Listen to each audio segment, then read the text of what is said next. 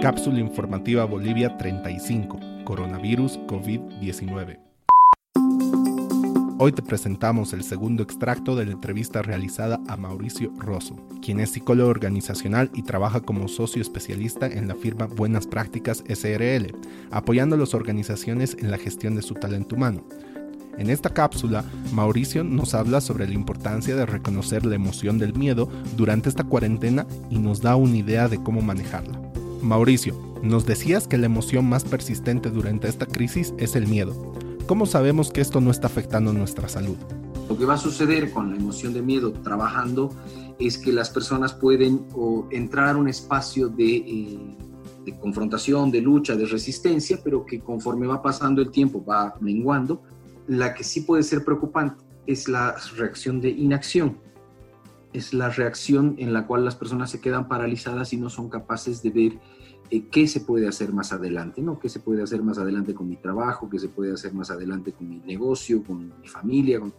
Y ese es el mayor riesgo. Yo creo que lo mejor que se puede trabajar en estas instancias es empezar a implementar espacios de escucha, espacios de reflexión, que las personas sean capaces de trabajar los pensamientos que están teniendo en este momento. Cuando el miedo o cualquier emoción se, se instala y empieza a ser sostenida durante mucho tiempo, empieza a generar episodios de estrés.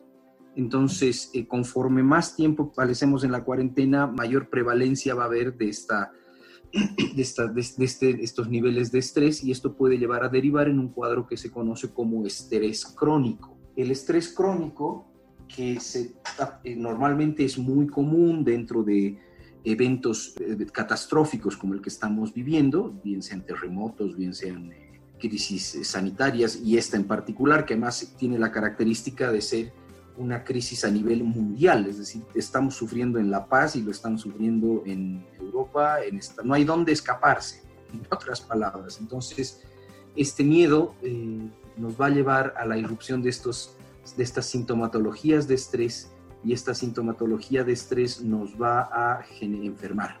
¿Qué necesitamos entonces para paliar el miedo que podríamos estar sintiendo?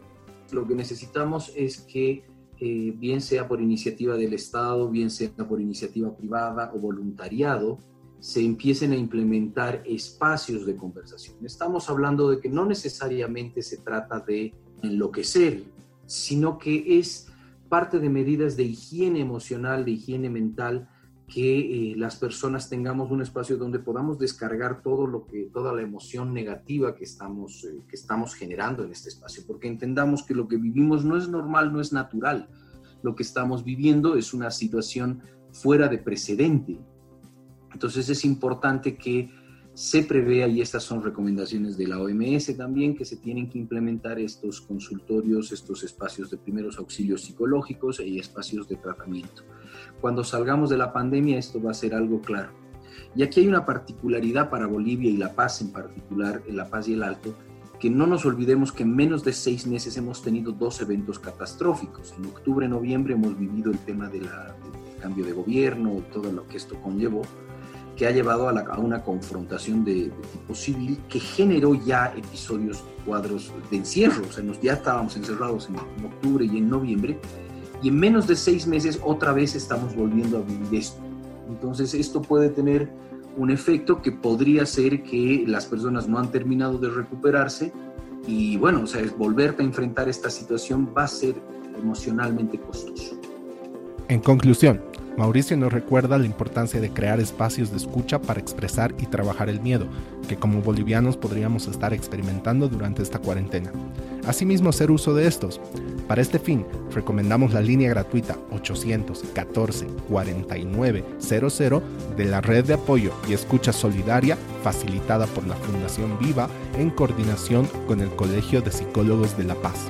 Este audio fue editado en Cochabamba el 14 de abril del 2020. Por favor, cuídense y cuiden a los demás tomando las medidas de precaución necesarias definidas por nuestras autoridades. Si tienes alguna duda o presentas fiebre, tos seca y dificultad para respirar, llama para pedir ayuda a las líneas gratuitas 810 1104 y 810 1106. Si tiene más de 65 años, y necesita ayuda para abastecerse de alimentos o comprar medicinas, llama al 810-1005. No olviden revisar la página web boliviasegura.gov.bo para obtener información oficial respecto al estado de la pandemia en Bolivia, como también nuestra página web cápsulainfobo.com para acceder al resto de los episodios de este podcast. Luchemos contra la desinformación y apoyándonos entre todos saldremos de esta situación.